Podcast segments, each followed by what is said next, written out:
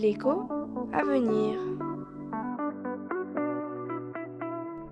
Comment se protéger de la déflation?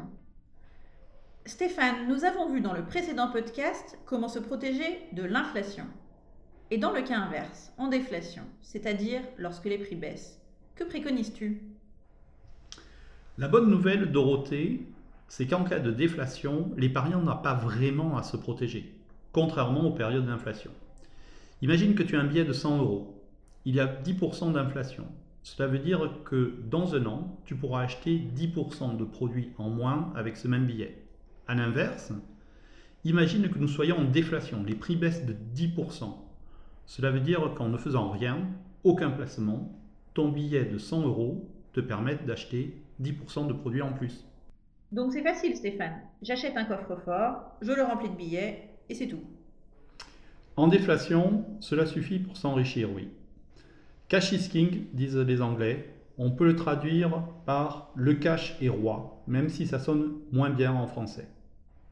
Mais si les banques centrales abaissent anormalement les taux d'intérêt, voire les mettent à des niveaux négatifs, l'argent ne va plus permettre de transférer facilement de la valeur demain.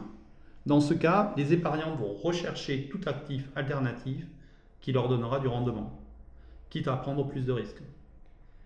En effet, dans le cas des taux très bas, on a l'impression de ne pas gagner grand-chose. Pas forcément, Dorothée. Imagine un monde où les taux d'intérêt sont à 4%. Tu es donc bien payé pour ton placement. Mais l'inflation est à 6%. En fait, chaque année, tu peux acheter 2% de biens en moins. Tu y perds. C'est une course entre ton épargne et les prix des biens. Dans mon exemple, ton épargne ne rapporte pas assez par rapport à l'inflation.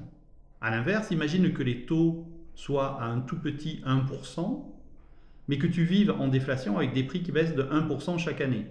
Ta richesse progresse de 1% chaque année, et chaque euro te permet d'acheter 1% de biens en plus. En fait, à l'inverse de l'exemple précédent, ton pouvoir d'achat progresse de 2% chaque année malgré des taux beaucoup plus bas.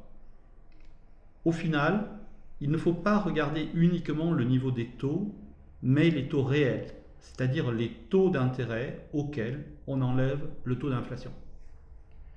Si je résume, une période de déflation semble plus simple pour un épargnant. Il a toujours la possibilité de garder des liquidités et il s'enrichira en ne faisant rien. Mais je retiens ton idée de taux réel. Il faut penser en relatif. Un taux élevé, si l'inflation est encore plus haute, va me faire perdre de l'argent. Merci Stéphane.